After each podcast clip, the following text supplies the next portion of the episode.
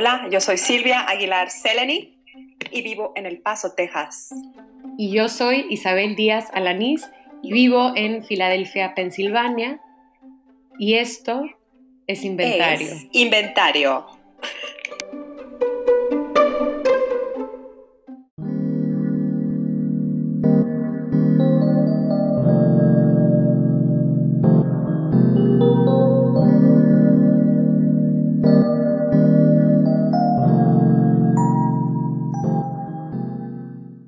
Bienvenidos a Inventario, un podcast de amistad, distancia y de los libros que nos unen. Hola Isabel, feliz verano. Hola Sil, sí, ya sé, aquí ya llegó el verano a Filadelfia. Estamos en una pinche sopa, no mames qué calor. Pero, pero avanzamos, sobrevivimos. Por lo menos no estamos en Monterrey, que creo que estaban ayer a sensación térmica de 42 grados. Ay, qué cosa así asquerosa. Qué horror. Yo estoy sensación térmica de aire acondicionado porque ahorita estoy en Houston y ayer a esta hora estábamos a 96 Fahrenheit. No me pregunten cuánto es en centígrados porque 11 años aquí todavía no sé cuál es cuál, pero es como mucho, como mucho y húmedo además. Y estamos en un nuevo episodio.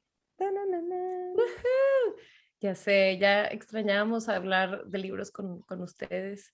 Eh, y entonces se nos ocurrió que, que pues ya tocaba, que qué es esto, qué es esta vagancia de no hacer nada. ¿Qué, nos pasa? Porque además hemos estado leyendo como locas enajenadas y bueno, siempre leemos igual así, o sea, eso ya es una cosa naturalita, ¿no? Y este es un nuevo episodio eh, por el mes eh, del orgullo 2021 y... ¿Qué tenemos, Isa? Para este episodio tan especial tenemos algo así como He estado pensando en cómo presentarlo y, solo se me ocurre en forma de canción. A ver. Sería algo así como dos LGBTs, una buga. Ah, ah, ah". y entonces ya ¡Qué saben. bonita, tesorita! ¡Qué bonita! Eh, y entonces ya, eh, quien nos conoce ya podrá saber que, que sí les es una de las letras, una orgullosa B. Soy la B.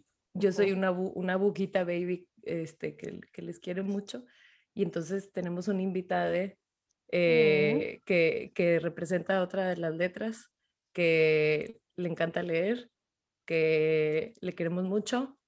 Y a ver, Gil, ¿qué más? ¿Qué más quieres decir de ti? Ven a presentarte. Bienvenida. Ah. ven, ven, ven, vamos a jugar. Así, ¿no?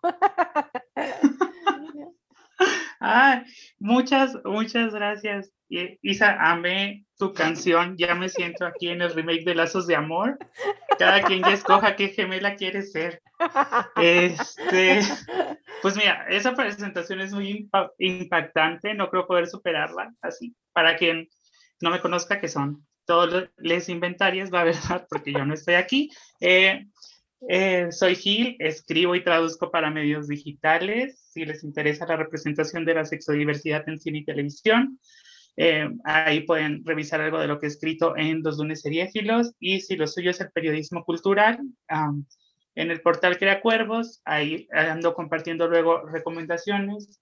Y este mes, el miércoles 16, vamos a empezar con mi especial del mes del orgullo, en donde intento, ¿verdad? Yo no sé si lo logre, pero intento visibilizar producciones y a los artistas y creadores parte de la comunidad más destacados en el último año y por supuesto el cierre siempre es un poco escabroso, esbozamos los análisis que enfrenta la comunidad eh, sexo diversa y eh, los desafíos este año son terribles. Ya el informe de letra se señaló que aparte de tener que vivir la pandemia por el coronavirus, estamos sobreviviendo nosotros la pandemia del odio y la violencia detonada por el confinamiento.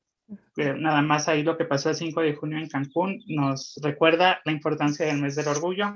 Y mi segunda invitación para no acaparar este palenque y que ahí sí, sí no me vayan a cobrar la mención, yo sé que ya me están pasando los números de cuenta en el chat, es que si eres una persona parte de la comunidad LGBT, no le niegas derecho a nadie y escribes, pintas, tienes un negocio o cualquier otra cosa y quieres algún reportaje o darle a difusión a tu proyecto, escríbeme ahí a los correos de contacto que están en los sitios en los que colaboro y o también en Twitter y lo hacemos no solo el mes del orgullo, todo el año, de verdad. A Mm. huevo. ¿Ven por qué invitamos a Gil y por qué le amamos tanto, tanto, tanto? Tanto, tanto, tanto. Y de todas formas, yo creo que va- eh, volvemos a mencionar los contactos de Gil hacia el final del episodio y los vamos a incluir también en el post de Instagram y Twitter para que sea también un poco más fácil recordar y, y tomar oportunidad de todas estas cosas. Em, Gil, muchas gracias por estar aquí. ¡Qué Qué emoción! bonito, qué emoción, muchas gracias. Sépanse que conocimos a Gil por redes, nos empezó a mandar DMs y nosotras, ¿quién es? ¿Y por qué nos ama? O sea, sí somos chidas, pero ¿por qué nos ama? Y luego nos empezamos a escribir y luego se sumó a talleres en, en Casa Octavia y bueno, ya, ya es nuestre. Sí, ya, Gil, ya no te puedes soltar. Espero que no quieras porque te chingas. Ay, no. Mira, yo sí de repente voy a gritar, suéltame, me estás lastimando, pero no me voy.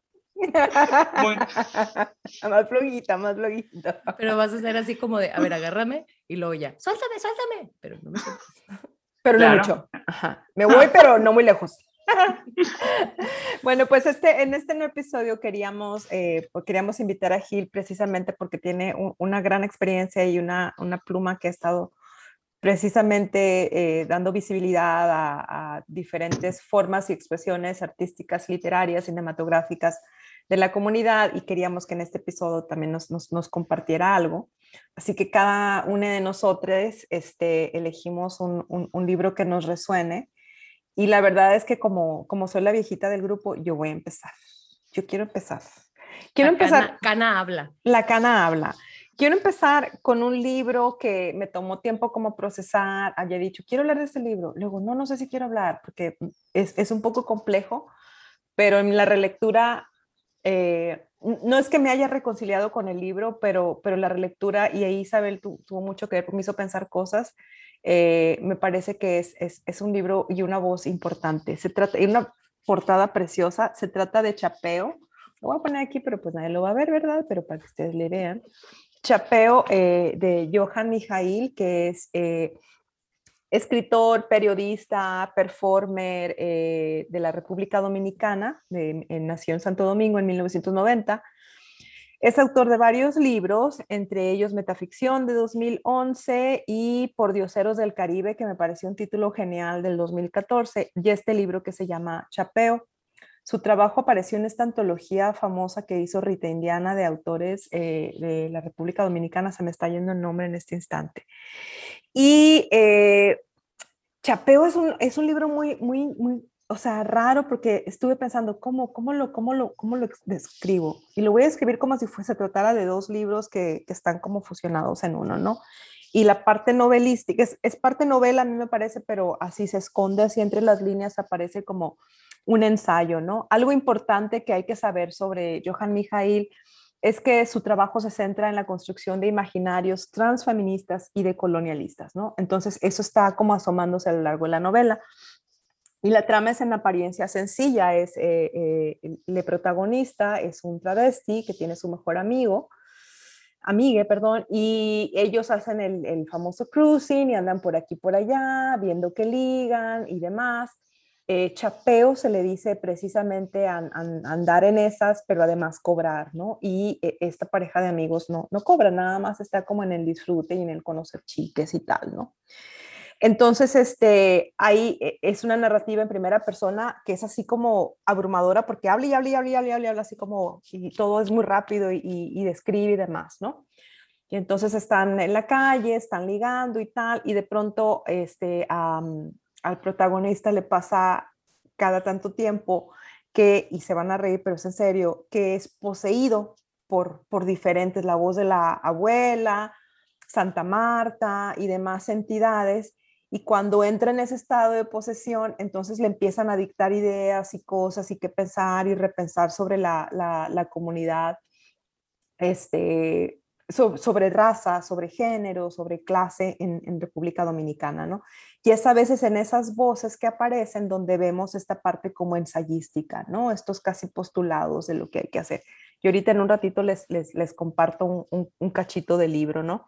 Entonces, este, es, es, es, muy, muy, muy chulo eso porque hay algo que se quiere decir sobre la comunidad a través de estas voces, pero al mismo tiempo la protagonista, la protagonista es así como tiene sus propios pensamientos, es alguien lectore, alguien quien sabe de teoría de género y demás, ¿no?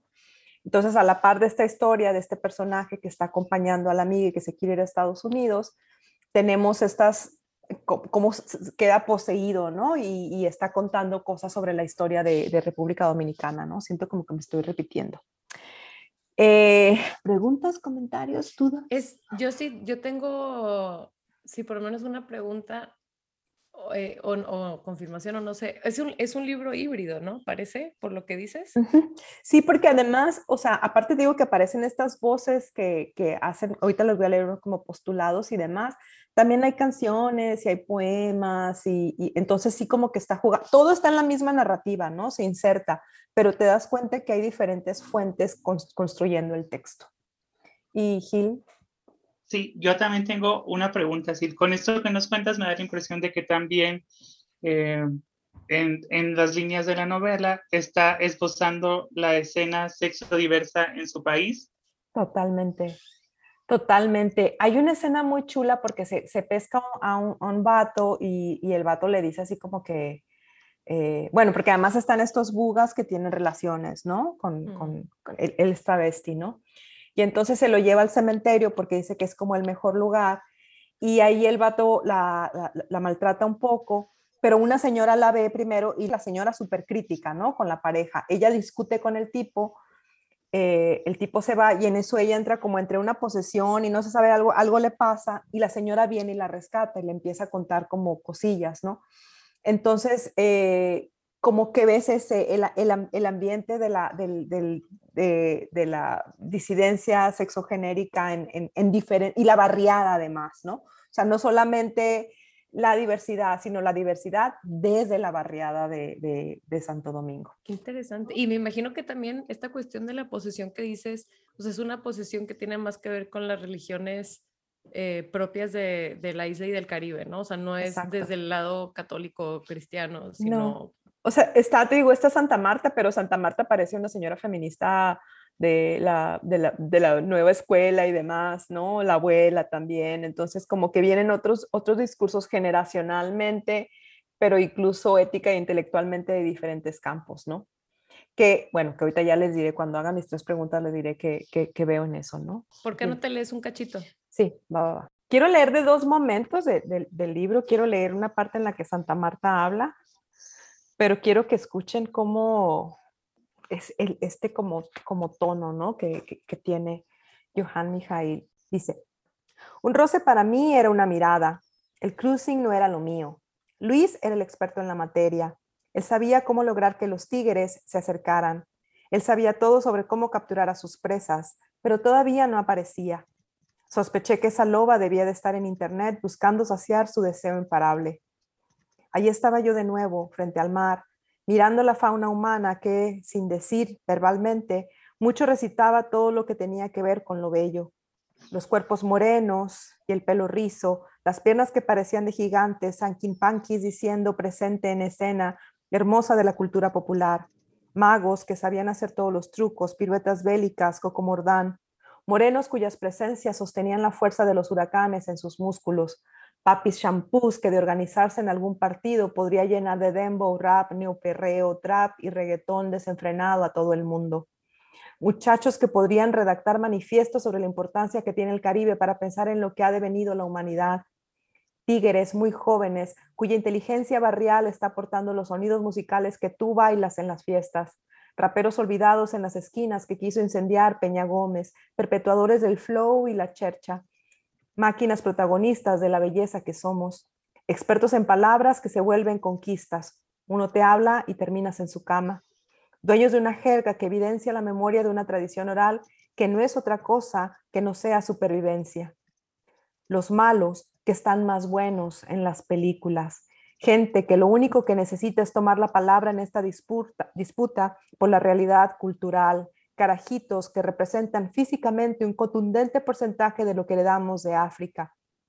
buscadores de nuevas utopías en sus performances duracionales, de pasar más de 12 horas al día parados en las entradas de los colmados y las salidas del metro, haciendo coro con los últimos modelos del tenis Jordan en sus pies, entre los ICES 41 y 45, con gorras carísimas que se prestan entre ellos, inventores de una labia cuya intención está basada en pornotopías y las vainas complejas que pensó Michel Foucault en relación a inventar resistencias a la dominación biopolítica, de proponer resistencia a la administración de la vida.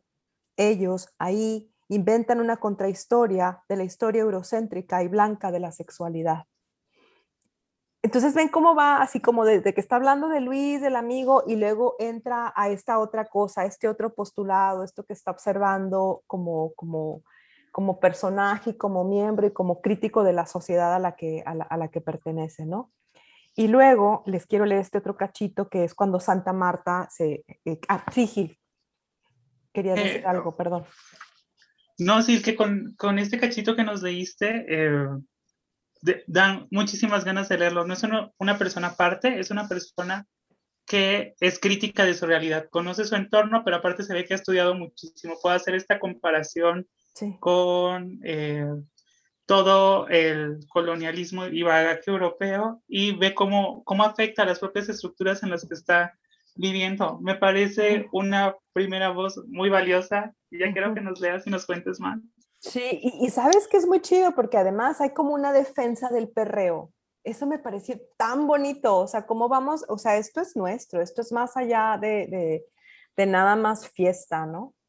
Bueno, y sobre todo porque creo que el, o sea, el perreo, eh, creo que también como muchas cosas han sido como reapropiadas por gente blanca o gente que de clase alta o gente que simplemente no, que antes no lo hubiera apreciado o lo que sea, ¿no? Y que y que creo que específicamente en el Caribe y específicamente en las comunidades negras del Caribe es una forma de entre de vida, de protesta, de celebración, o sea, es una parte importante de la comunidad, ¿no? Sí, sí, sí, sí, es, es, ajá, esto es quién soy, es mi identidad también, ¿no? Y esto que tú bailas ahora es, es, es nuestro, ¿no? Eso es muy chulo.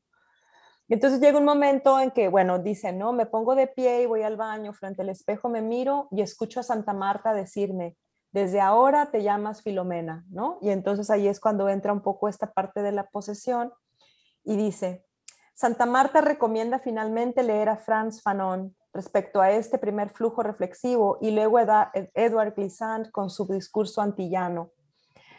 Me exhorta a mirar mis genitales porque durante este tiempo me prestará un toto y mi ano será un órgano parlante.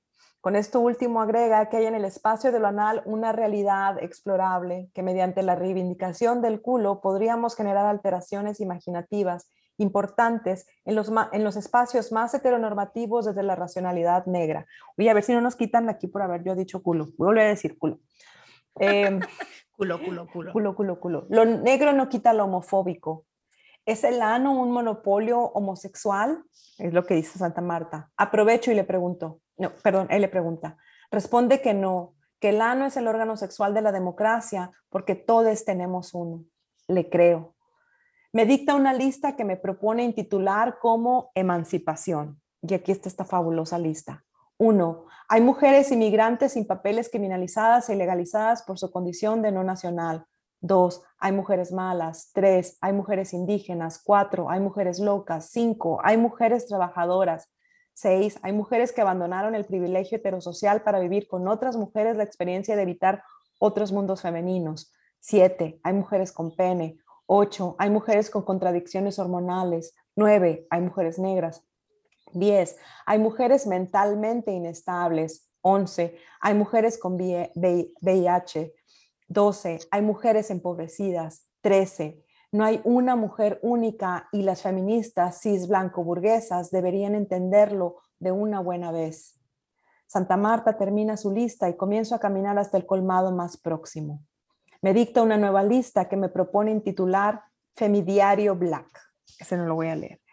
E, el libro, por cierto, está publicado en Elefanta Editorial. Yo lo encontré en Ciudad de México en la Rosario Castellanos. También está como libro electrónico. Y pues es una es un, es un libro chiquitito, pero, o sea, te sumerge profundamente en, en, un montón de líneas políticas, raciales, em, sexogenéricas, diversas, femeninas, no sé, es, es, es, es, un, es un libro pesado, ¿no? En, cierta manera. Qué fuerte, no, y me encanta todo esto que leíste. Me, Sabes que al principio cuando le dice te vas a llamar, o creo que dijiste algo así, como te vas a llamar Filomena, no sé por qué me, me acordé, o bueno, es que creo que tiene mucho en común con la Virgen Cabeza, ¿no? De, de Gabriela Cabezón Cámara. Muchísimo. cabezón Cámara, sí. sí. Ay, Dios mío, disculpa. esta mente frita.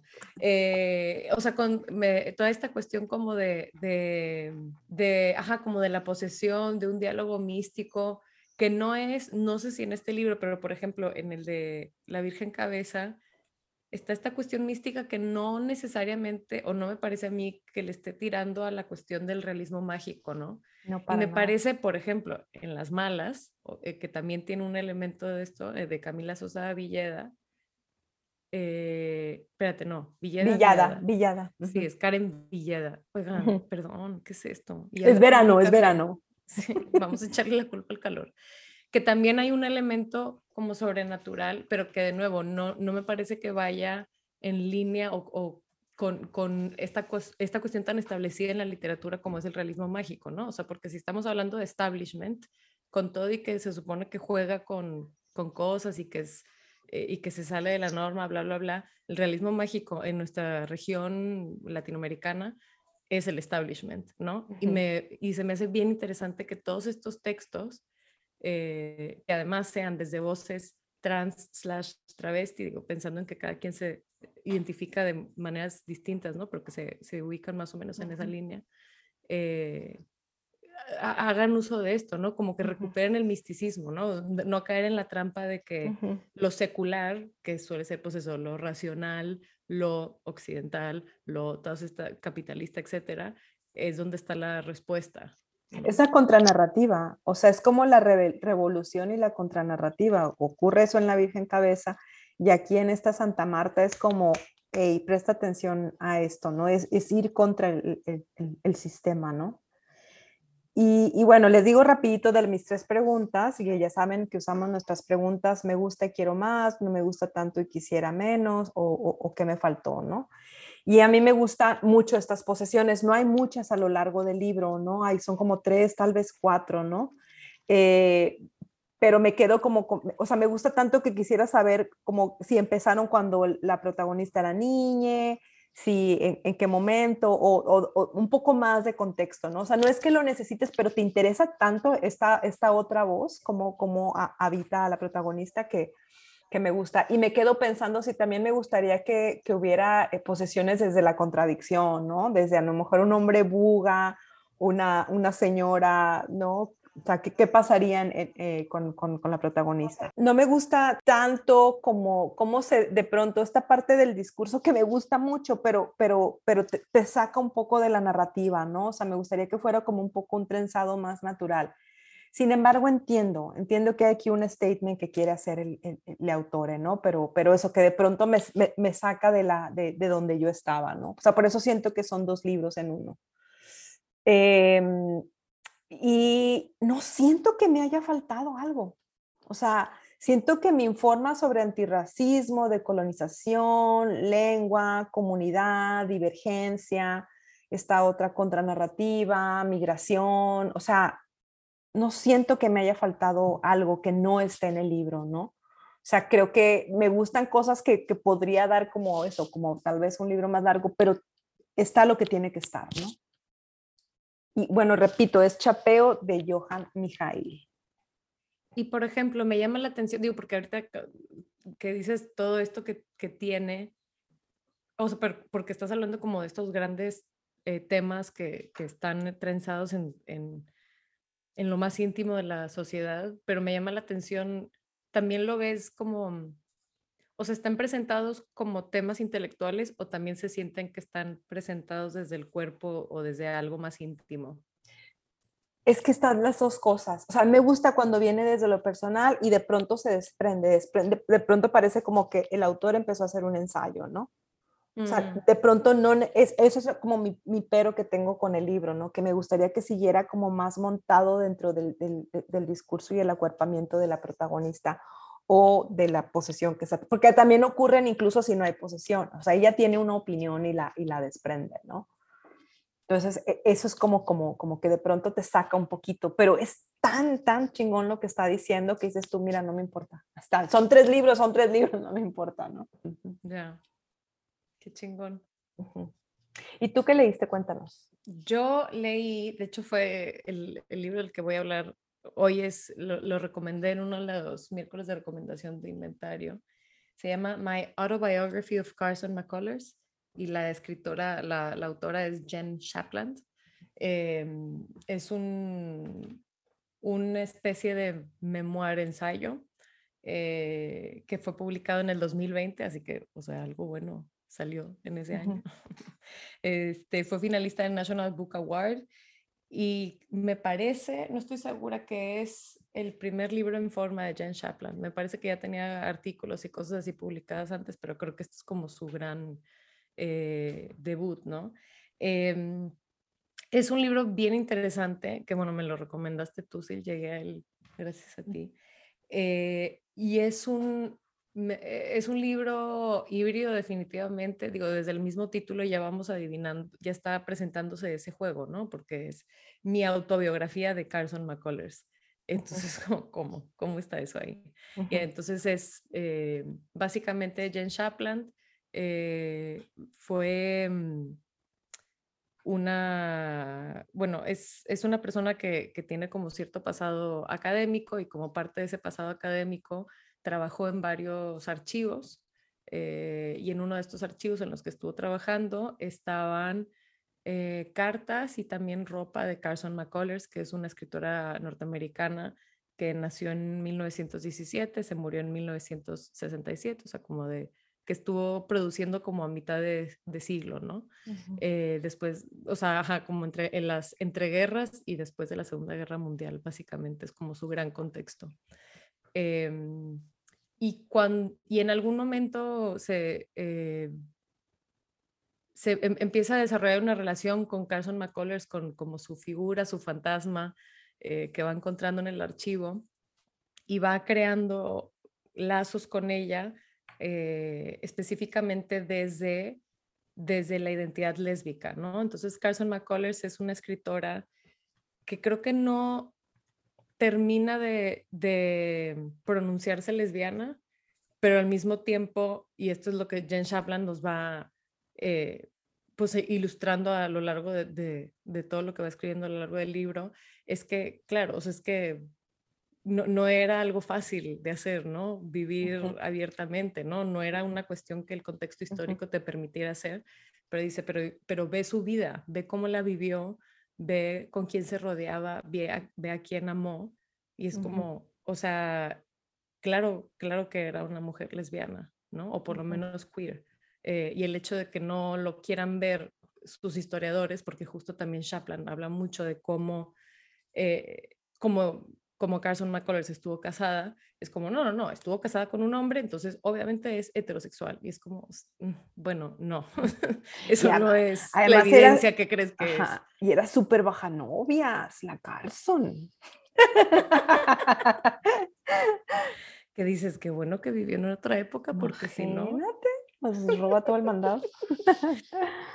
Eh, no, y es bien interesante porque pues Chapland va trenzando como lo que va investigando de la vida de Carson McCullers y de cómo fue, eh, de cómo ella encontró la manera de vivir su vida este, eh, en medio de un contexto que no le permitía vivir de manera abierta y que tampoco le daba necesariamente el vocabulario y las herramientas para ella darse cuenta y ella nombrarse como quien era, ¿no? Entonces, eh, usa varias cuestiones ahí de vocabulario bien interesantes, ¿no? Como decir que eras, eh, creo que es como invertida, eh, creo que es como, como se dice en oh. español, ¿no? Que esa era una palabra de la época para hablar de mujeres lesbianas, pero de nuevo, siempre muy como en secreto y muy como no creyendo realmente que eso existe, siempre viendo una amistad en vez de una relación amorosa o, de deseo. Eh, y Chapland, como una mujer lesbiana, ella también habla de cómo, pues incluso ella, pues siendo de nuestros días, ¿no? Este, también eh, lidió con esta heterosexualidad obligatoria y de cómo para ella también fue un proceso ir encontrando las palabras, ir descubriendo como de, ah, es que este deseo eh, es, o sea, es real, ¿no? O sea, esto no es nada más un cariño que le tengo a una amiga, sino que este deseo ya va, ya está en otra categoría, ¿no?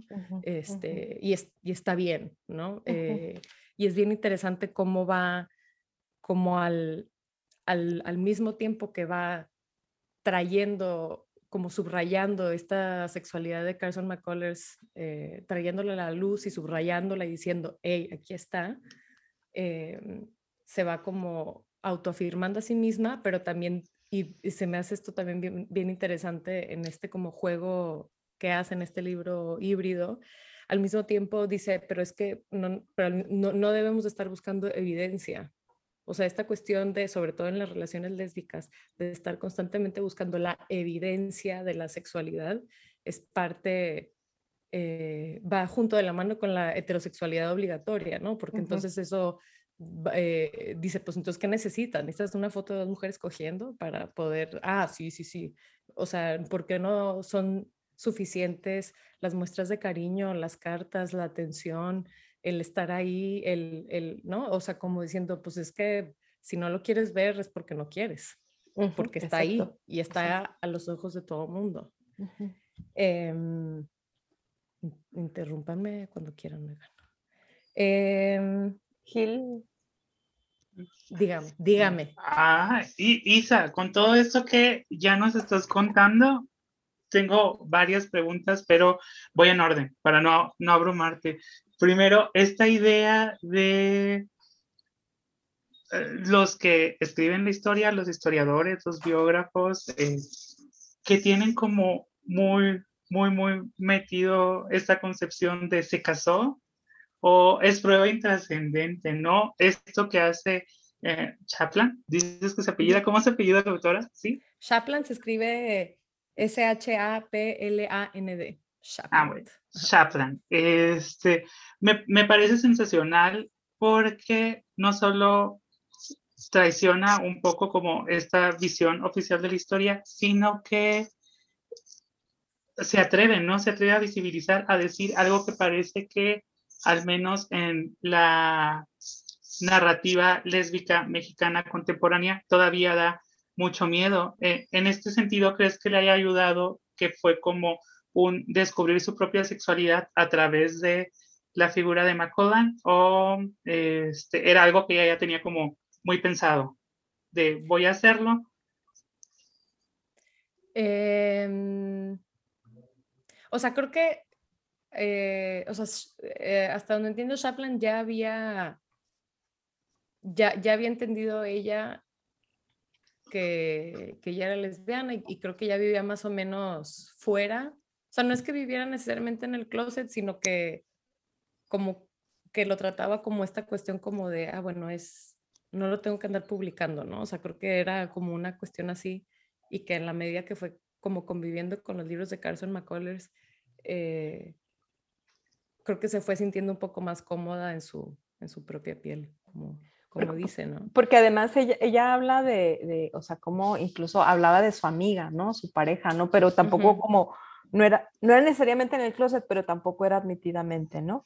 Y, y como, o sea, algo que, que, le debemos a McCuller son estos personajes, una pareja de hombres gay, ¿sabes? Como habitándose y demás, ¿no? O sea, en ese sentido, McCuller, en muchos, ¿no? Pero pero en, sentido de visibilidad están ahí los personajes, ¿no? Están habitándose como tal, sin ser un combinado, sus libros no son un combinado, ¿no? Exacto, que es parte de lo que Shapland habla en este libro, o sea, que es que los, los, personajes queer no faltan en las novelas de, de McCullers, o sea, como pues también a la, gente, la gente escribe, sobre todo cuando escribe de manera constante, lo que le interesa, lo que le interesa en lo que está pensando, lo que le está dando vueltas a la cabeza, ¿no? Y lo interesante en, los, en las novelas de McCullers es que por lo general son sobre todo eh, relaciones entre hombres gay o que tienen deseos eh, como eróticos, supongo que sería la palabra. este, y entonces que ahí también está esta cuestión como de meter distancia, que seguramente es por cuestiones de seguridad y mezcladas con tal vez no tener el vocabulario o no saber entender que tú eres eso, este, en, en McCullers, ¿no? Algunas de sus novelas más eh, Gil está como en shock, o sea, yo ya estoy viendo que Gil hoy mismo se va a bajar todo lo de, lo de McCullers, porque es muy interesante porque además, o sea, para mí es como se adelantó en un montón de cosas como, como este, raza, género, ¿no? Este, diversidad y demás, ¿no? O sea, mucho, o sea, se piensa ella como, ah, la cuentista, ¿no? De Saudi, pero hay muchísimas otras cosas que ella estaba revelando desde, ¿no? Antes de que tuviéramos estas conversaciones ahora. Y que parte de lo interesante y duro es que era fue una escritora que vendió muchísimo cuando estaba viva y publicando y que en el mismo panorama norteamericano, lo dice la misma Shapland, eh, está relativamente olvidada, ¿no? Y entonces, pues, ¿a qué se debe eso, no? A ver, dígame, Gil, dígame. No, que completamente de acuerdo. Primero, eh, para quienes estén escuchando, sí, evidentemente, no conozco la figura de McCullers, pero como dijo Sil, después de esto, empezar a leer porque esta idea de la escritura y la ficción como un escape, como la forma de expresar, como de descubrirte, incluso cuando todo el sistema está en contra y te obliga a pensarte como cis heterosexual, me, me parece tan bello, tan bonito y pues no extraña, ¿verdad? Que esté dentro del canon olvidada y si se puede hasta en un rincón, ¿no? Porque este tipo de personajes incomoda y el revisionismo histórico no va. Isa, cuéntanos, cuéntanos más, mira, yo con esto ya estoy aquí bien picada. Ya está bajando los libros, estoy segura. No, no, Si, no hace eso, Silvia, por favor, no andes echando de cabeza. No, no, bajando de Gandhi a su carrito, quise decir. Eh, algunas de las novelas eh, como más famosas de McCullers eh, y que creo que están en Seis Barral, puede ser, pero sí están, o sea, estas sé que están traducidas al español. Se llaman Frankie y la boda, La balada del café triste, Reloj sin manecillas y El corazón es un cazador solitario, que este último es probablemente de sus libros más famosos. Y bueno, también McCullers eh, intentó hacer una autobiografía en vida y de hecho hacia el final de su vida, cuando ya estaba en cama, dictó como lo que sería su autobiografía incompleta, no terminada. A su terapeuta. también ahí hay cuestiones amorosas. Este, y se llama en español Iluminación y, y Fulgor Nocturno, que es su autobiografía inacabada, ¿no? Em, sí, bueno, es que es eso, es, es, es, una cuestión bien interesante porque es, hay cartas y cartas, palabras y palabras que afirman esta relación, pero que de nuevo, o sea, la única, la única respuesta, porque además Shapland habla de cómo, Shapland vive, por ejemplo, en algún momento en uno de las casas museo de, Carson McCullers y que el director le dice, no, no, no, es que sé, sé con, con toda seguridad que McCullers no fue lesbiana. Y así como de, güey, es que sin, la única razón para no ver esto que está evidente y que se confirma a lo largo de toda esta correspondencia y creación y amistades de los años, es porque lo estás pensando como, no sé, como, ser lesbiana como una excepción, ¿no? O sea, como ser heterosexual como la norma y entonces, no, no, no. O sea, es, como, es equivalente a decir, no, ella era normal. ¿no? Eso es lo que el, director del museo no estaba diciendo, básicamente. Separé una parte, pero no sé, para leerles. Lo malo es que es en inglés, pero ¿qué piensan? ¿Sí? un cachito. Digo, porque este libro de Shapland todavía no está, es, tan nuevo que pues todavía no está traducido, entonces, pero ojalá, este... En lo que encuentras la página, yo quiero decir que hay, una cita de Jen Shapland que yo he estado usando desde que lo leí. Yo leí el año pasado el libro y me resonó tanto, yo creo que la voy a seguir utilizando y es como, como dice, como cuando una pertenece a esta comunidad, ¿no? O sea, no es que sales del closet una vez, estás saliendo del closet todo el tiempo cuando estás informándoles quién eres y qué, prefieres y demás. Y me, y me, pareció tan chulo pensarlo así, ¿no? O sea, no sales del closet una vez, sales toda tu vida estás saliendo porque pareciera que siempre tienes que informar quién eres, ¿no? Ay, pues mira, ya que dijiste eso, es que tenía dos citas aquí separadas y una de esas tiene que oh. ver con eso. Entonces yo creo Ay, sí, regálanos esa. Voy a irme por ahí. Déjame ver dónde empiezo. Ok, sí, es, es un pelín larga, pero, pero aguanten. Entonces, básicamente esto es, eh, bueno, en el libro, el libro está dividido como en pequeños capítulos, son capítulos por lo general bien breves y que tienen como diferentes perspectivas, pero pues todos son McCullers y con ciertas... Eh, con ciertas cuestiones de la vida misma de Chaplin, ¿no? Están más o menos entrelazadas. Y en, en, esta, en esta sección que les voy a leer, empieza primero hablando de cómo una, la hermana de, Carson McCullers eh, le dice a los papás, sí sabes que mi hermana es lesbiana, ¿verdad? O sea, que además está eso, ¿no? Y que los papás, es una cuestión un poco rara porque como que lo hacen a un lado como, ah, ella es una hija preciosa y muy no sé qué, pero como que al mismo tiempo no me queda claro si lo reconocen o no. Y queda, ¿no? Pero bueno, después de esto, Shapland habla de una experiencia de ella cuando lleva a una, probablemente sí, ajá, a su primer novia, cuando ella está en carrera, que la lleva a su casa de visita a conocer a sus papás y sus papás son católicos y como muy tradicionales, ¿no? Entonces voy a leer eh, Ok, entonces dice. When I brought my first girlfriend home over the summer after my freshman year of college, home to my version of Columbus, a North Shore Chicago suburb, a WASP paradise, we were officially roommates. We, me, my roommate, and my parents, were sitting at the table after dinner when my staunchly Catholic mom took the opportunity to read aloud to us from my notebooks that I had left behind over break which she found in my room while I was away at school. All through childhood and adolescence at home, my mom had regularly rifled through my drawers, my closet. It was her house, she insisted. She had the right. My first year at college, I regularly filled and discarded notebooks, though after this incident, I stopped writing for several years. Perhaps on some level, I knew that by leaving them behind, she'd read them, she'd read them. My mom was infuriated. She made a spectacle of reading aloud about a relationship that we had barely admitted to each other. She read aloud baby and love. My girlfriend fled to the basement. It was nothing, I insisted to my parents. She could prove nothing. We were friends.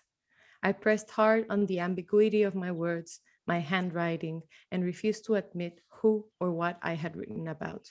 Instinctively, I denied everything.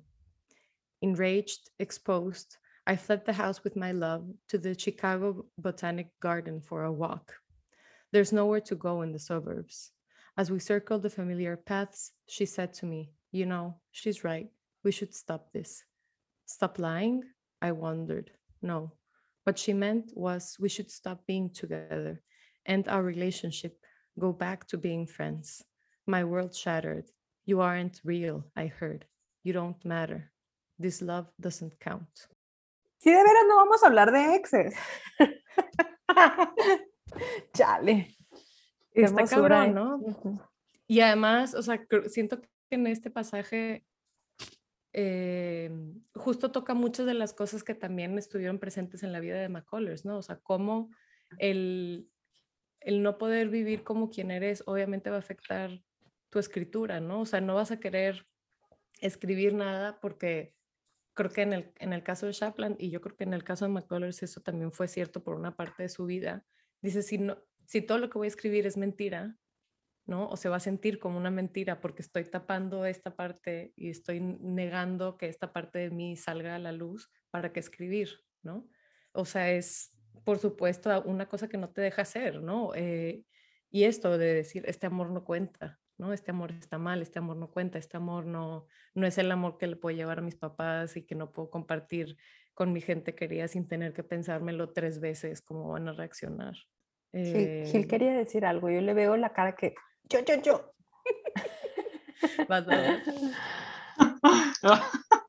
no, sí, es que eh, con, este pasaje es, es fuertísimo porque, o sea, parece que es una constante, ¿no?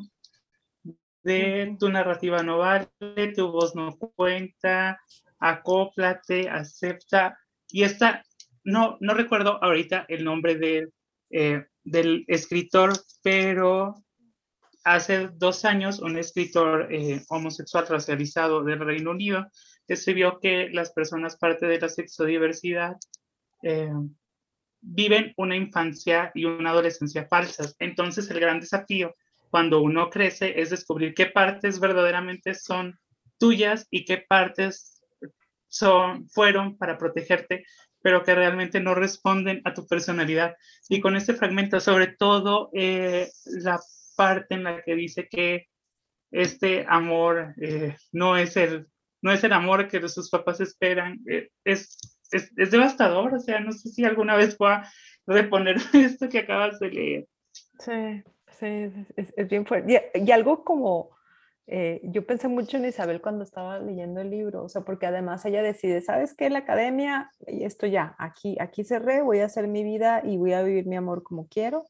A lo mejor esto ya es como meternos como en la parte personal de la autora, pero ella decide irse a Santa Fe con su pareja y desde ahí está escribiendo y trabajando y, y, me parece que eso también es una, es una forma de decir, e, esto eh, yo voy a decidir, ¿no? Cómo, cómo escribo, cómo hago y tal. Y el libro también es una muestra de ello, ¿no? Porque hay, hay un, lo que como decía Gaby eh, Wiener en la charla del otro día, ¿no? Degenerada en términos de, de no pertenece a un género, ¿no? Entonces, e, este libro también tiene eso, ¿no? Que es también ir en contra de la, de, de, la norma, ¿no? Y del canon y de la estructura. Totalmente, totalmente. Y eso me va llevando hacia, ya brevemente, que ya me tardé mucho yo en, en las tres preguntas. Ay, pues en nuestro programa. Pues total. Oye, le pueden forwardear cuando ustedes quieran. Ajá. Muy este, su botón. Pues, hello. Eh, de quiero más, bueno, justo yo creo que eh, quiero, eh, quiero, más sobre la vida de Shapland, porque creo que, y mira, claro, no lo había pensado, Shapland también habla de, de su relación con McCullers como una posesión. Que, mm. que, está súper obsesionada con McCullers y que hay momentos en los que hasta siente que le cambia la cara y que está relacionándose tanto con ella que dice, ay, me parezco a McCullers.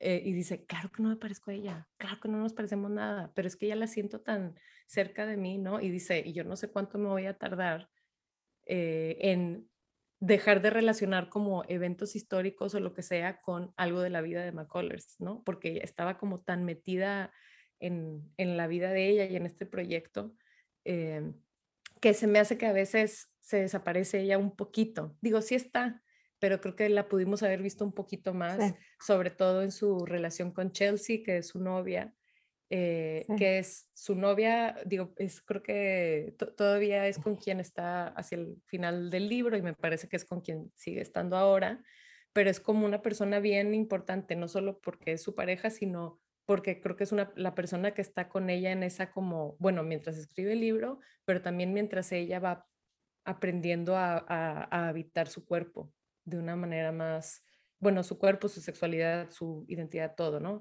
De una manera más, eh, supongo que auténtica y como más uh -huh. sincera consigo misma, ¿no? Uh -huh. Y entonces creo que me, me, hubiera gustado un poquito más eh, de las conversaciones entre ellas, porque estoy segura que así como las conversaciones entre eh, Carson McCullers y su, y su terapista slash eh, pareja, Mary Mercer, me parece que era el apellido, pues eso, pues es que las relaciones nos, la, nuestras, todas nuestras relaciones afectivas, sean de, del tipo que sean, son las que nos ayudan a, a, crecer, a darnos cuenta, a ver por dónde va la cosa, ¿no? Uh -huh, uh -huh. Este, eh, de lo que quiero menos, es una cosa bien particular. En la edición que yo tengo, que me parece que debe haber sido como la segunda impresión o algo así después de sí, que porque ganó, es el paperback, ¿no? Uh -huh. Ajá, y, y, porque es cuando ya fue finalista de este premio del National eh, Book Award, porque ya tiene como el sello en la portada, está, después del libro, eh, está incluida, o sea, ya finaliza el libro y luego hacia el final hay una entrevista que le hacen a Jen Shapland sobre este libro y le incluyen. Y aunque es un paratexto, eh, siento que rompe con, con esta visión de Shapland de perforar la historia y sobre todo la escritura de la historia desde este punto de vista más hegemónico, ¿no? O sea, porque creo que justo una cosa que ella está haciendo a lo largo de todo el libro es, o sea, bueno, eso, yendo en contra de la heterosexualidad obligatoria, pero también como es, es subraya muchísimo el hecho de que esta es su escritura de Carson McCullers, ¿no? O sea, como decir, yo no, yo no voy a decirte quién fue ella, porque la única que te puede decir quién es es ella, y ya se murió. Entonces, lo único que podemos hacer es encontrarla en lo que escribió, en lo que nos dejó, y creerle cuando nos dice lo que es, pero, pero sin Chapland imponerse, ¿no? Y se me hace que con la entrevista, por la naturaleza, no porque la entrevista sea mala, la entrevista si lo hubiera leído en, eh, en un blog o lo que sea, es muy interesante, ¿no? Pero que esté en el libro es lo que te... Exacto, que esté en el libro, siento que como que canoniza la entrevista y es como un decir, esto es esto, este libro se lee así, esta información es, es asá, estos son sus significados, no sé qué. Se sintió casi como una mini guía de lectura y se me hace pues feo que para un libro que quiere romper con todas estas cosas, es como meter un corset al final. Y es oh, igual no corset, corset, pero algo ahí. yo sí quisiera un corset. Ay, no, qué huevo, imagínate. Yo sí. Un corset para, para, para, entrenar la cintura. Ay, no, amiga, yo ya, yo ya, yo ya me rendí a cualquier clase de aspiración de ese Este, y de lo que extrañé, creo que, aunque no, no sé qué tanto haya entrado aquí cuestiones de copyright y cosas que se salen de, de, la autora, me hubiera gustado un poco más de presencia de archivo. Y no solo de McCullers, o sea, porque creo que la cuestión de McCullers sí está más difícil y de hecho pone una nota hacia el principio del libro de que hay ciertos pasajes de cartas o ciertas cuestiones del archivo a las que se tiene que referir de manera indirecta porque no tiene los permisos, pero yo creo que ella también pudo haber generado un archivo, ¿no? Porque ella, además de que trabajó en el archivo donde estaban estas cartas, vivió en una casa museo donde que era la casa de infancia de Carson McCullers, fue a una residencia de escritura en la que también estuvo Carson McCullers, eh, y entonces creo que quizá perdió una oportunidad para incluir, por ejemplo, fotografías que ella hiciera de ella misma en estos lugares que ambas habitaron, ¿no? Que ambos cuerpos habitaron. Y los menciona, pero pues justo yo creo que parte del peso y del atractivo del, archivo, y ella también lo habla, lo menciona cuando habla de, la ropa de McCullers, ¿no? De la, del, eso de la presencia de, una ropa.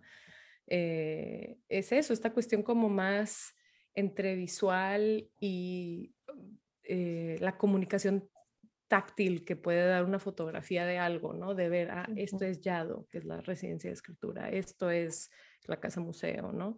Y que creo que hubiera ayudado a, o no ayudado, pero que hubiera sido un elemento extra interesante en, en la trenza de la vida de Shapland con McCullers, ¿no? Sí. Entonces, sobraron para textos y faltaron para textos, en mi opinión. Sí, sí. Qué chido. Este, Gil, cuéntanos tú qué, qué, qué leíste. Ay, ay, amiguitas, pues les cuento. Primero, fue complicada la selección, mucha responsabilidad, porque que pudieron haber invitado a cualquiera de sus amistades, mucho más preparadas, mucho más versadas en el tema. No tenemos amigas, no es cierto. no es cierto. no es cierto. Pero este, y luego fue como, ay, hay muchos autores y autoras estadounidenses que están haciendo cosas bien padres que eh, de verdad me habría gustado abordar, pero eh, como ya se habrán dado cuenta por, por mi pronunciación, minutos previos, eh, mi especialidad no es el inglés, es el español, y así fue como decidí centrarme en narrativa, parte de la sexodiversidad mexicana y de preferencia contemporánea.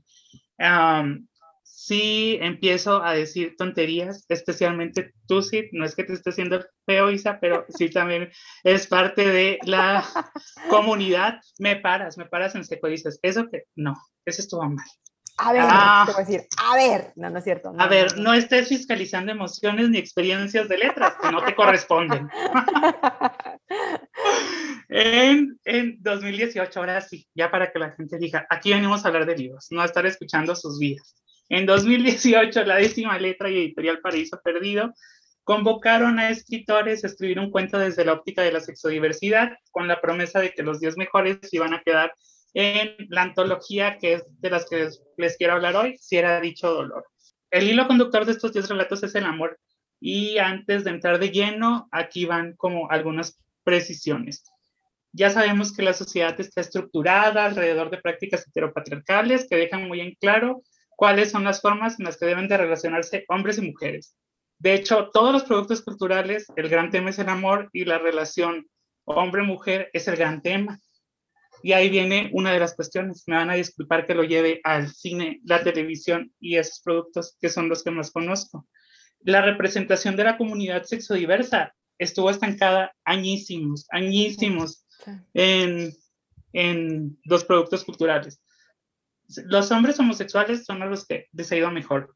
De ser, la de ser la burla, luego se van a convertir en las víctimas de la pandemia del SIDA. Las personas trans siguen siendo percibidas como trabajadoras sexuales. Las lesbianas pasaron de ser el elemento con el que un hombre puede probar sombría porque ella es lesbiana porque no ha encontrado al hombre perfecto a poder vivir sus propias historias de amor, aunque la tendencia es que la vivan en el pasado o que sean dramas de época. Entonces, quienes somos parte de la sexodiversidad, aunque estamos viendo el cambio, por fin ya se han dado cuenta, creadores, directores, guionistas, que somos personas, crecimos sin esta representación y nos cuesta más trabajo entender las dinámicas de sociabilización, porque literal a la cis heteronorma no le importa. Ah, de ahí que haya tanto meme. Usted sí está en cualquier foro, en cualquier red social, ve los memes, ve que una relación entre personas de la comunidad LGBT va mucho más rápido que una heterosexual. Todo esto, todo esto que no tiene nada que, que ver con el libro, o sí, me gusta creer que sí, es para decir que si era dicho dolor, lo componen 10 cuentos que no temen comentar cómo es el amor, principalmente entre hombres homosexuales. Me parece que capta perfectamente los nervios, la esperanza, las expectativas y toda esta montaña rusa que uno vive cuando eh, está enfrentando el primer enamoramiento. Aparte, como el tema es el primer enamoramiento, tenemos eh, esta idea del autodescubrimiento de la sexualidad, que es de lo que me parece más bonito y más divertido, porque hay cuentos eh, que son muy tiernos y escolares, como de Aliens y otros entes, y líneas imaginarias donde el deseo y la promesa del deseo se encarnan en la figura de un profesor para un estudiante, hasta unos cuentos muy, muy agridulces, ¿no? que te dejan pensando y con ganas de más. Como Economía de un te quiero, me parece que la dicha y el dolor están muy bien equilibrados en estos relatos. Y yo no sé si es porque soy muy impresionable, que sí soy, pero el cuento que más recuerdo, que más me impactó, es tomar leche directamente del cartón, es de mala educación. Eh, esta violencia que se mezcla en las páginas, es, un relato francamente violento y aviso de spoiler, eh, acaba en un crimen de odio, suma a la composición una belleza bestial que, o sea, simplemente me deja sin palabras. Lo más cercano que encuentro, y con toda proporción guardada, porque luego la gente que sí sabe se ataca, es comunidad terapéutica de Ivette Luna Flores, ¿no? Como dentro de la violencia también hay dinámicas y hablarlo no necesariamente tiene que ser pornomisérico. Ah, además, este, la imagen de portada de Enrique Larios eh, está muy simpaticona y eso sí, a mí nunca me han pagado por aplaudir, a mí ni me pagan la verdad. Así que antes de que empiece eh, las preguntas guía, eh, donde les comentaré algunas cuestiones que, de las que no fui tan fan. Escucho, escucho sus comentarios, porque yo sé que está haciendo. Ajá. ¿Puedes decir pues, otra, otra, vez el título de, de, de, este último cuento del que hablaste? Sí. No tomar leche, ¿cómo? Tomar leche directamente del cartón es de mala educación. Wow, qué, qué gran título, qué gran título que sabes que yo había visto esta antología, pero no, no había casado bien como eh, que, era sobre, eh, sabes, de, estas historias. Y lo más interesante, bueno, no sé, tengo sentimientos encontrados, ¿no? O sea, por un lado siento que chido porque tenemos también la, la perspectiva de hombres, pero creo que me hubiera gustado también algo más. Y por otro lado sé, pero, pero ¿quiénes están enviando estas historias? ¿Quiénes se deciden escribir? O sea, es, es, es, un tema escabroso, ¿no? En, tanto las antologías. Siempre va a faltar alguien. Eh, a veces sobra gente, no es cierto. No, siempre va a faltar alguien, pero además eh, convocas ¿no? a una antología, no todo el mundo manda, o sea, es, es, hay toda una política alrededor de las, de las antologías. Sí, justo, sí. La, la, la, toda antología y toda convocatoria siempre es complicada y por supuesto, este, este punto que tocas ya lo hablaremos en que hubiera querido menos, pero lo que sí resalto es esta habilidad al momento de la selección de mostrarnos la experiencia homosexual e incluso una experiencia lésbica a través de ambientes urbanos, rurales, con personajes que son infantes, con personajes que son eh, escritores, en este caso hay un poeta en algún cuento, y me parece un mosaico bastante bien construido. O sea, creo que captura esta esencia de que no hay una sola forma ni experiencia de ser homosexual ni de autodescubrimiento. Me parece valiosa. Y Gil, me, me dejaste pensando también si dentro de esta experiencia, de estas diferentes experiencias amorosas, son todas experiencias como monógamas o no? ¿Hay también variedad en ese, en, ah, en ese tipo de, como en, en, la manera en las que las relaciones se construyen o no? Platica. Salvo, salvo, salvo, Isa, eh, un, un relato que es el que se centra en la experiencia lésbica, todos los demás son centrados en la idea de relación monógama. Pero es, es una gran pregunta, mira, es, es, un gran cuestionamiento. Este no es el libro de tríos del autor, cuyo nombre no recuerdo, ahorita lo recuerdo, que eh, narra cómo es vivir el poliamor. No, aquí es algo más tradicional.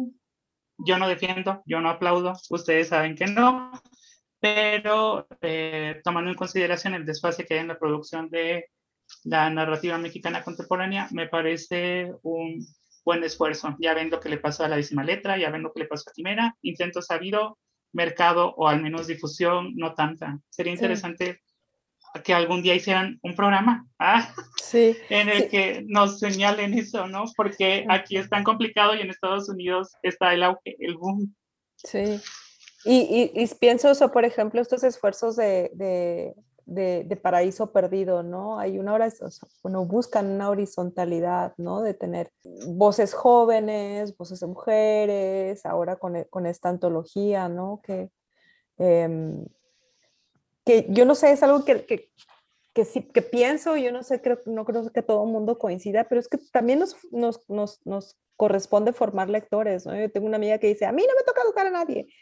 Híjole, no sé, o sea, a mí me parece que sí nos toca formar, formar lectores también, ¿no? Y, y compartir estas experiencias, ¿no? Sí, totalmente. O sea, creo que es formar lectores y también abrir la escritura o luchar porque la escritura siempre sea, eh, existen diferentes modos, ¿no? O sea, porque creo que, ah, digo, no sé, por ejemplo, en el caso de, regreso otra vez a, Las Malas, eh, de Camila Sosa Villada, eh, parte de lo que hace, o sea, ese libro es, precioso, está súper bien escrito, pues obviamente ganó este premio y demás, pero que, que, un libro no tenga que llegar a ganar el Sor Juana para que sea leído, ¿no? O sea, porque pues es ya pedirle un chingo, ¿no? Sí, y además un libro que no solamente visibiliza, ¿no? Eh, eh, el, universo de las mujeres trans, transvestis, sino también estas otras ideas de familia, ¿no? Porque a, la larga a mí me parece que, Las Malas es, es, sobre las familias que se construyen a partir de, lo, de las experiencias vividas. Oye, Gil, ¿y qué, ¿y qué fue lo que más te gustó, que te gustaría que hubiera más en, ese, en, ese, en esta antología? Va a sonar paradójico, pero si bien la selección me parece muy acertada y solo 10 cuentos son una cantidad creo que manejable para digerir, comentar y prestar atención a todos, ah, hubiera querido más relatos. Me parece que la experiencia que, que narra cada uno es muy valiosa, la voz, el universo que va construyendo y sobre todo las diferentes formas. Y entonces en esa exploración es como, ay, me habría encantado también escuchar cómo se vive desde la tercera edad y cómo se vive eh, en otro tipo de contextos, ¿no? Que no están tan visibilizados. Y eso también va un poco de la mano con me que hubiera querido menos, que son voces masculinas. Ya venía comentándolo, sí. Yo entiendo que no se busca cubrir ninguna cuota, e incluso cuando se busca cubrir cuotas, la situación es complicada, dice el gestor cultural Salvador Iris, que es el actual director del FITS.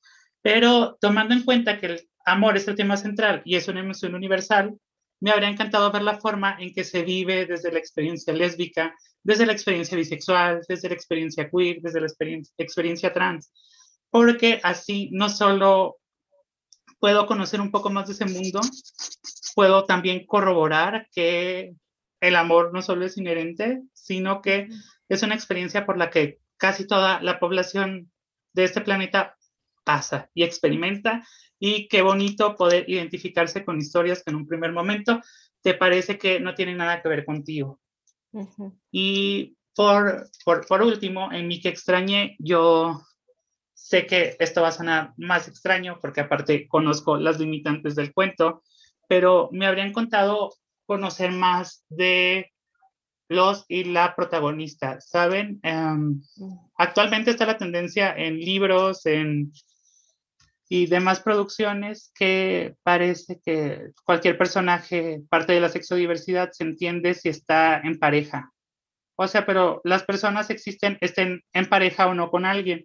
Entonces, ¿quién es esa persona? ¿Quiénes eran esos protagonistas? ¿Quién, quién era ese niño? ¿Quién es ese hombre? ¿Quién es esa mujer? Somos mucho más que parejas y eh, el, eh, creo que podría dar para eh, estudios, análisis, otras antologías. Editorial Paraíso Perdido, si estás escuchando esto, considéralo. y una antología de personajes y narrativa LGBT en la que no necesariamente el amor es el tema. Tenemos muchas historias, mucho tiempo estuvimos en la sombra y creo que este 2021 sueña como un, un gran año para empezar a visibilizar todas estas otras voces que decidieron no vivir con nadie o no están interesadas. Claro. Y, además es que no lo había pensado, pero está, está esto también, ¿no? O sea, o es la historia del coming out o la historia de tu relación con otro. Y hay tantas otras cosas, ¿no? Que se están experimentando, que se están viviendo, que, que además que el relato individual apela al, al, pañuelo gigante que es el universo, ¿no? Qué bonito. Dije pañuelo, iba a hacer pensarlos en mocos, pero no, no, no, no era eh, ahora que dijiste la palabra mocos, pues ya. ya, lo van a en la ah, conversación. Antes no. Oye, Gil, léenos algo, léenos algún parte de alguno de los cuentos. A ver, este. Mientras les recordamos nuestros miércoles de recomendación, necesitamos recomendaciones, inventarios, escríbanos, cuéntenos qué están leyendo y donde escucharon, escuchan, escucharán inventario, porque ya se nos están acabando nuestras propias recomendaciones, nuestras, nuestras. Sí, oigan, está bien que nos guste leer, pero no hay que exagerar. Ah, oigan, también hay tele, hay parques. Ahora sí, ya tengo el fragmento que les voy a leer, que es un poco largo, pero creo que engloba bien el motivo y la emoción de tomar leche directamente del cartón, es de mala educación. A una cuadra de cantera, la cerrada San Agustín, donde la gente camina con golosinas en las manos, gazpachos morelianos o churros salados con crema y queso. Julián camina adelante. ¿Quieres? Julián escucha, voltea. Que si quieres un gazpacho. Roberto no sabe usar un puñado de palabras a su favor. Solo es un hermoso caballo y relincha. El ejército se aleja. Roberto y Julián con gazpacho en manos se sientan en una calle solitaria. Cucharean, mastican en silencio. Los ojos de un caballo hermoso son difíciles de ignorar, mucho menos cuando la mirada es fija. Julián no quita la mirada a su gazpacho. El juego de miradas fijas anuncia el atropello de sí mismos. Roberto le gira la cara y lo besa en la boca. Soy un pendejo, no quiero que te alejes de mí. Ay, deberíamos hacer luego así como en el mm, un episodio solo de hablar de exes. Una que viene, una que viene con un poquito de ardor en la vida. Poquito. No, no sé si sería, ajá, eh, sería episodio acompañado de lista en Spotify, así como pura, pura canción de Chabela Vargas mandando a todo el mundo a la chingada. Ajá, exactamente. A, cierta gente en especial. Ajá. O dejando saber que ya está una soltera, que está recibiendo CVs, ¿no? Está recibiendo solicitudes. No se olviden de incluir fotos, este, aspiraciones, intenciones.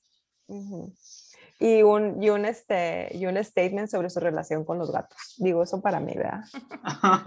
Este, oye, Gil, eh, tú nos tenías por ahí, nos habías prometido una lista de recomendaciones de, de, de ¿no? Autorex para que empecemos a leer a partir de este mes, pero para siempre.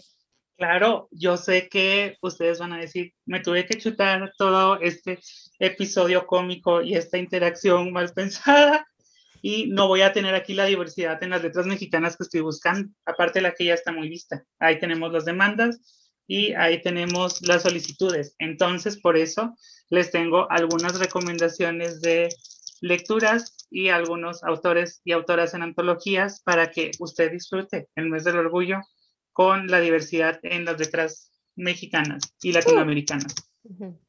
La primera recomendación es Versas y Diversas, muestra de poesía lésbica mexicana contemporánea de Paulina Rojas Sánchez y Odeta Alonso, que son las compiladoras. Se publicó el año pasado por la Universidad Autónoma de Aguascalientes. Y les comento además que ayer las coordinadoras liberaron el libro electrónico para que usted vaya, lo descargue, lea, nos cuente y sobre todo comparta y comente a estas autoras porque ya lo hablaba con Sil e Isa, la narrativa lesbiana está en México prácticamente invisibilizada. Como segundo punto tenemos Amor que se atreve a decir su nombre, antología de cuento mexicano de tema gay, compilada por Mario Muñoz y León Guillermo Gutiérrez. Yo sé que en el título aparece tema, tema gay, pero eh, cabe resaltar que aquí participan Autoras. Esta antología es una actualización de la que publicó la Universidad Veracruzana en 1996, que a lo mejor tienen por allá en su casita, que se llamó De Amores Marginales, que fue únicamente compilada por Mario Muñoz.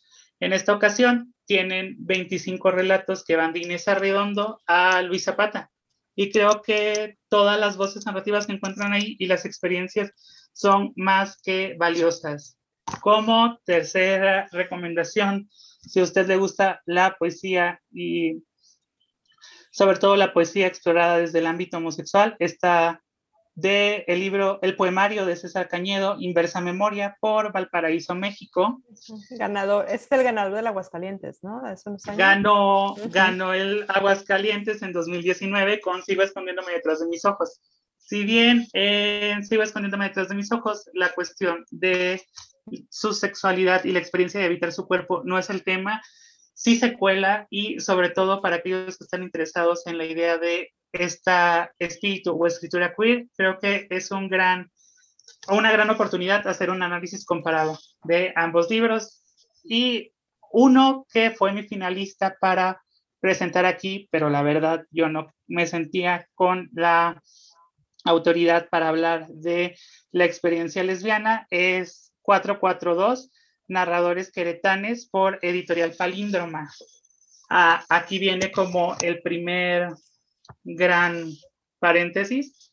No es una antología que únicamente se centra en la experiencia sexodiversa, pero eh, la diversidad de autores nos, nos obliga de verdad a darle un vistazo. No solo conocemos quién escribe en Querétaro, sino las ideas de que tienen las, los y les participantes sobre una multiplicidad de temas, desde el fútbol, el amor, la ruptura amorosa, qué se siente vivir en Querétaro y, por supuesto, las historias de Fernanda Guillón y Teresa Valdés proponen una desorientación de los sentidos y formas representacionales del deseo lésbico. Además, esta antología viene antologada por Nils Trejo, que es docente en el ITESEM, y eh, me parece una de las personas más serias al momento de estudiar en México en la cuestión de la teoría queer eh, y las sexualidades disidentes. Si pueden, échenle ojo. Y yo conozco a Nibardo, Nibardo es genial.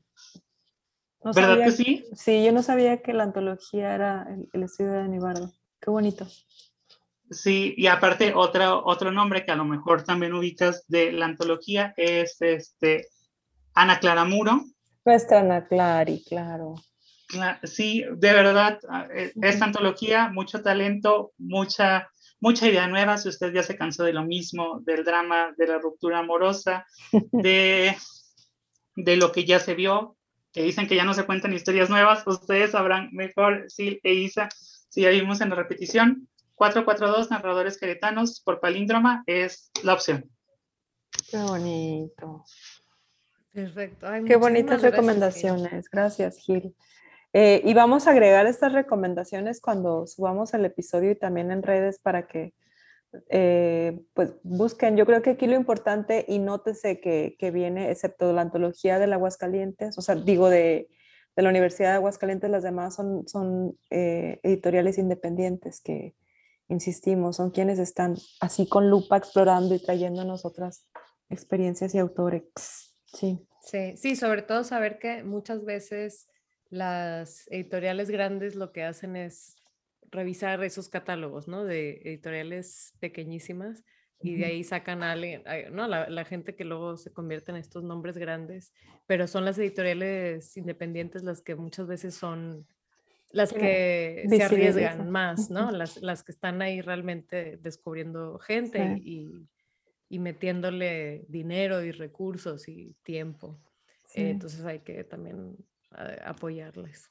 Qué lindo. Em, y Gil, recuérdanos cuáles son tus redes sociales para que la gente te siga, te ame, te comente, etcétera.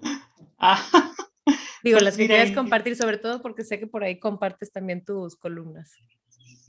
Sí, la, en, la que más uso, la verdad, es Twitter y me encuentran como... Ah, no me acuerdo de mi nombre de usuario.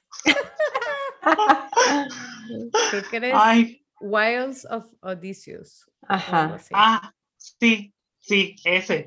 E, ese arroba que les acaba de decir Isa, que por cierto, lo tomé, e, ese, ese nombre lo tomé de un, del libro de Circe de Madeleine Miller, quien también es ah, autora de La canción de Aquiles. Sí, claro, claro, claro. La que, está retomando mitos griegos, claro, sí.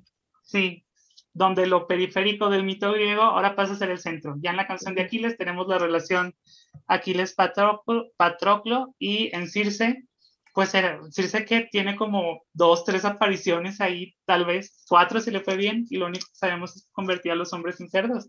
Aquí se le da un gran arco también. Si les interesa la reescritura y lo periférico al centro, denme un vistazo. Ay, qué bonito eso, lo periférico al centro. Este, gracias, gracias Gil y vamos a compartir. También recuerden que a nosotras nos encuentran, no, no nos encuentran en ningún lado porque estamos de vacaciones, pero bueno, si nos encuentran en arroba inventario pod en Twitter y arroba inventario podcast en Instagram. Sí, por favor. Nos recuerden mandarnos sus, sus, recomendaciones, como ya había dicho Sil antes, nos encanta saber qué están leyendo, qué, qué sintieron con, con esos libros, cómo, qué, temas les, les interesan, incluso también saber si hay algún libro, autor que, que les gustaría que, que tocáramos en algún episodio. Somos todo oídos. Sí, y bueno, recuerden que los libros compartidos. ¿Alguien termine mi oración tan bonita que la estoy diciendo? O ya la dije mal. Eh, los libros compartidos. Ay, gracias. Gracias, gracias Gil. Esperamos que esta no sea tu última participación en este show que ni Pati Chapoy. Mira, sí, si la gente no, no lo odia y si van a dejar comentarios feos, que sean para mí. Ahí sí, sí, puro amor. Ellas son preparadas, bebés, actrices en puntas de perfil. Yo aquí nada más, miren, haciendo el acompañamiento. Muchas gracias por la invitación. Qué gran sueño, qué gran fantasía. Y sigan inventario en todas sus redes sociales. Sí, síganos. Y gracias. Bye, Isa. Bye, Gil. Bye. Bye.